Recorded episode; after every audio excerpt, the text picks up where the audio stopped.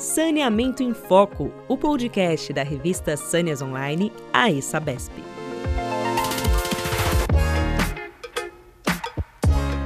Olá, seja bem-vindo. Este é o podcast Saneamento em Foco, um canal para falar sobre saneamento ambiental e meio ambiente, que faz parte da Sâneas Online, uma plataforma digital da revista Sâneas da ESABESP.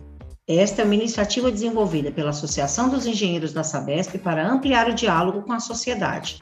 Meu nome é Ana Paula Rogers, sou editora-chefe da Sânias e Sânias Online. E no episódio de hoje nós vamos falar sobre saneamento e os benefícios à saúde e bem-estar da população.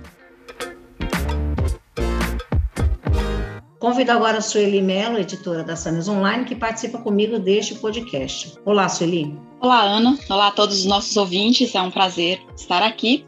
E no podcast de hoje, nossa convidada especial é a Ive Aliana Carlos Dantas. Ela é engenheira agrônoma e mestre em geografia. Também compõe a coordenação da ASA Potiguar, no Rio Grande do Norte. Ive integra ainda a coordenação de projetos no Centro Feminista 8 de Março e é militante da Marcha Mundial das Mulheres. Ive, seja muito bem-vinda. É um prazer recebê-la no nosso podcast. Olá, Ana. Olá, Sueli. É um prazer poder conversar com vocês um pouquinho sobre as nossas práticas de convivência com o semiárido. E a gente vai começar, Ive, perguntando para você qual é, qual é, na sua visão, a importância do acesso ao saneamento básico e água tratada, especialmente na realidade com a qual você trabalha.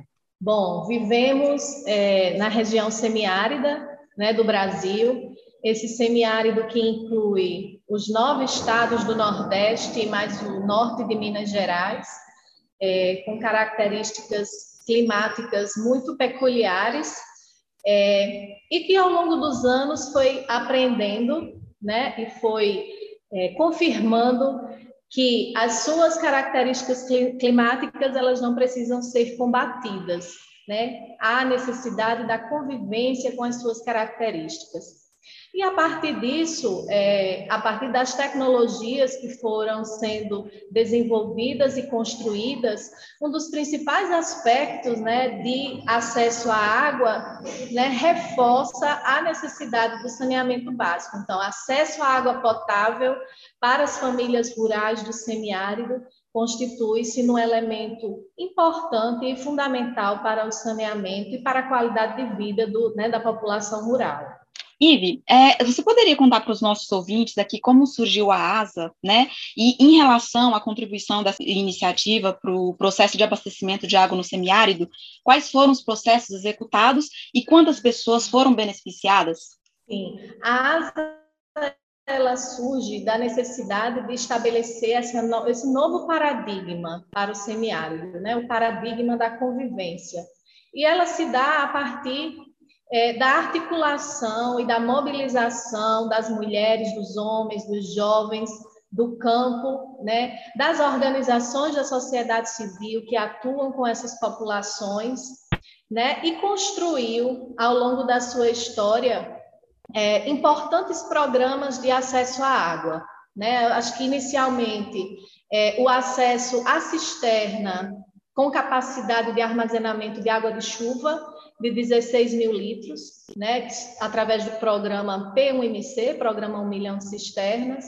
E essas cisternas fazem toda a diferença na vida é, da população rural, que antes precisava se deslocar e carregar água na cabeça ou na carroça, né? É, um açude distante, um açude que estava é, encravado dentro de uma propriedade privada e a cisterna de 16 mil litros, ela vem para democratizar esse acesso à água, a esse acesso à água para o consumo humano. Água de beber, água para cozinhar, água para a, as principais atividades de higiene pessoal. Né? Então, acho que esse é o marco inicial da história da ASA através das tecnologias sociais. Nesse processo, percebe-se também que, além da água para o consumo humano, havia necessidade de se pensar também como descentralizar, como garantir o acesso à água para a produção. Né? Então, nasce aí o segundo programa desenvolvido pela ASA, que é o P1 mais 2, programa Uma Terra e Duas Águas. Né? Você tem a água, tinha sua primeira água para o consumo, e agora você tem a segunda água para a produção. E aí são diversas as tecnologias, é, seja a cisterna, que a gente chama cisterna calçadão, quando se constrói é, um, um, terraço de alvenaria para captar essa água de chuva, sempre pensando no armazenamento, né? O, semiárido ele precisa viver, né, e, e construindo as suas alternativas de armazenar, seja o alimento, seja a água. A gente sabe a quantidade de água média que cai no semiárido e ela precisa ser armazenada. Armazenada no quintal de cada família, para que cada mulher tenha acesso àquela água e não precise caminhar por quilômetros né, atrás de uma água para fazer seu alimento para alimentar seus animais.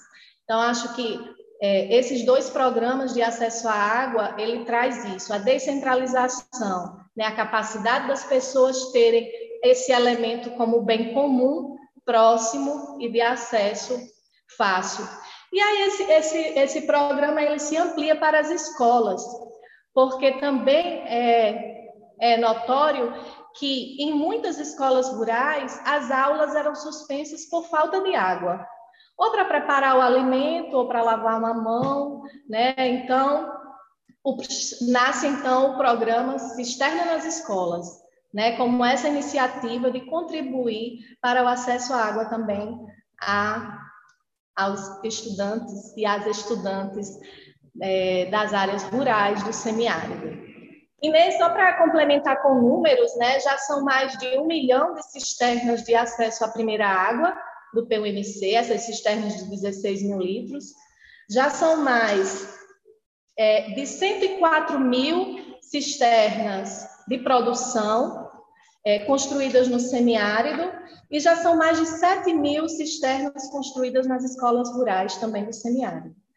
Então, isso nos dá, assim, é, a capacidade de ver, né, de perceber a grandeza é, da articulação e de envolvimento né, do público, das mulheres, dos estudantes, é, da comunidade escolar e também da sociedade civil em perceber que o semiárido é, é esse lugar vivo e que a gente precisa construir as nossas possibilidades de convivência. Muito bacana, especialmente para as mulheres, né, que a gente sabe que é um grupo que sofre muitos impactos da falta de saneamento, mulheres chefes de família, ou mulheres que, como você disse, né, às vezes caminham por léguas para buscar água, para conseguir é, fazer o alimento, para manter a higiene da sua família. É, quais foram os impactos positivos, especialmente para as mulheres? Acho que a gente considera que as mulheres são as principais atores desse processo, né? Porque são das mulheres, era, são das mulheres a tarefa de conseguir a água para casa. Era a tarefa das mulheres ir buscar, é a tarefa das mulheres administrar cada balde de água que entrava dentro da sua casa. Então, ter o acesso da cisterna, ter a água ali ao lado da sua casa, é uma conquista, é uma vitória para cada mulher rural. Né? E isso muda. Muda na divisão do tempo, né? Porque a gente sabe que a distribuição do tempo das mulheres, o trabalho, do, do trabalho doméstico né?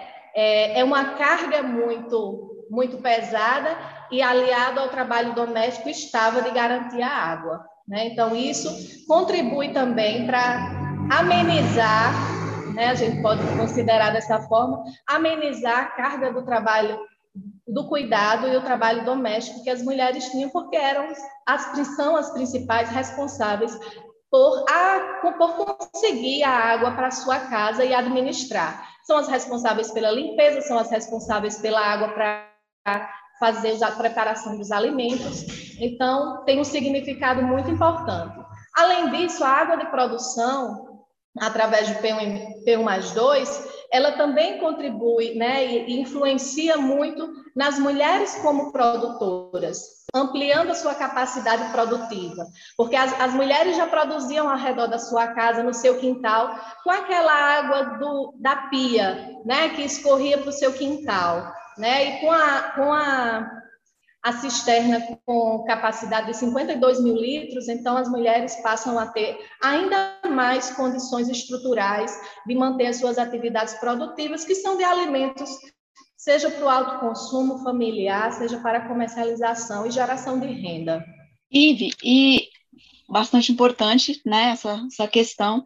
E, e com relação às é, políticas públicas né, é, do setor de saneamento, qual que é a contribuição da ASA para esse debate? Bom, a ASA ela tem, tem estado muito atenta ao debate do saneamento rural, né? Participou ativamente né, da elaboração do plano de saneamento rural né, contribuindo com as suas experiências, com o seu debate. Ter acesso à água é o eixo fundamental para o saneamento.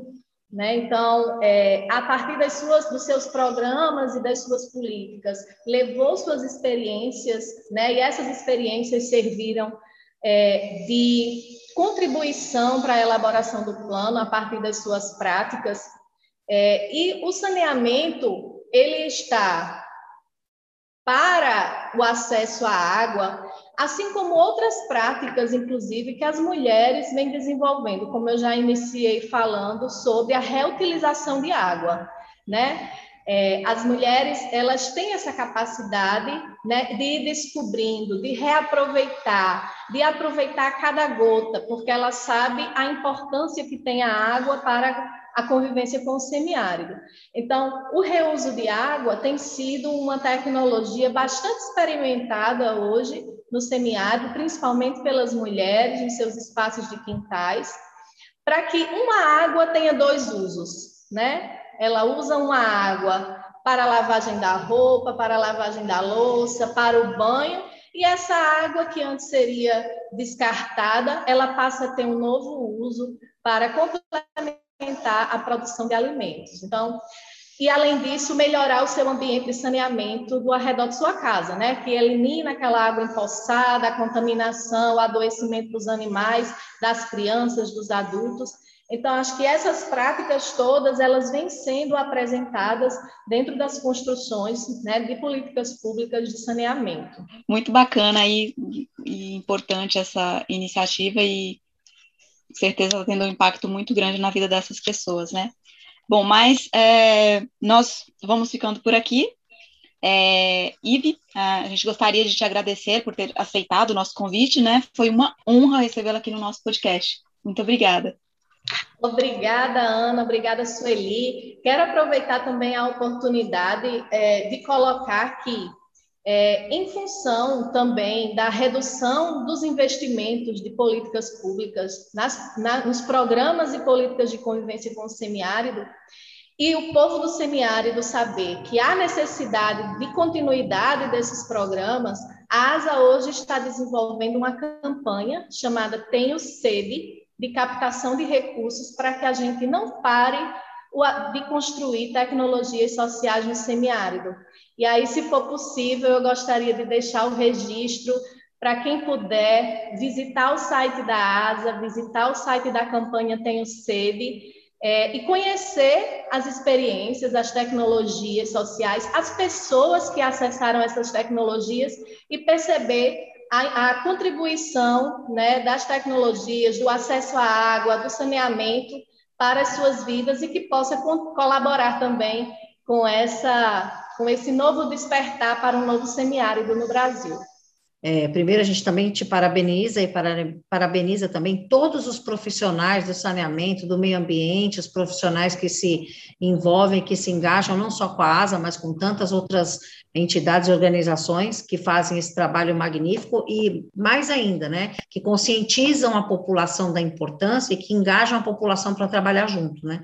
Porque além das políticas públicas, além dos governos terem que ter essa participação e entenderem né, compreenderem a importância de tudo isso, a população também tem que trabalhar junto e, inclusive, exigir das autoridades os seus direitos e as melhorias para a melhoria da qualidade de vida de todos os brasileiros. Porque, afinal de contas, o país é de todos nós e todos nós temos que ter direito e, e gozar de qualidade de vida e de saúde, né? O mínimo que a gente pode é, exigir, né, de todas as autoridades, de todos os níveis do nosso país. Pode deixar o site, sim. Informa para a gente, então, por favor. www.tenhosede.org.br Então tá aí, o site da ASA para quem quiser contribuir, conhecer esse trabalho magnífico, se aprofundar, ver a opinião de quem trabalha ou de quem se beneficiou e também se puder ajudar, todos são muito bem-vindos. Antes da gente terminar, né, além de agradecer a Ive por essa contribuição e por ter trazido todos esses projetos ao conhecimento dos nossos ouvintes, eu quero informar que o podcast Saneamento em Foco está disponível nas principais plataformas de áudio, como Spotify, Deezer, Apple Podcasts e Google Podcasts. E eu convido você também que está nos escutando a acessar o site saneasonline.com.br para ficar por dentro de tudo que acontece no meio ambiente, saneamento e em questões de sustentabilidade. E por falar em novidades em água e saneamento, vem aí o Museu Água de São Paulo uma iniciativa da ISABESP que pretende estimular o interesse da população pela história do setor e conscientizar a sociedade sobre a importância da água e do meio ambiente. Quem quiser saber mais é só acessar o perfil Museu Água, arroba Museu Água SP, no Facebook ou no Instagram. A gente fica por aqui, muito obrigada a todos.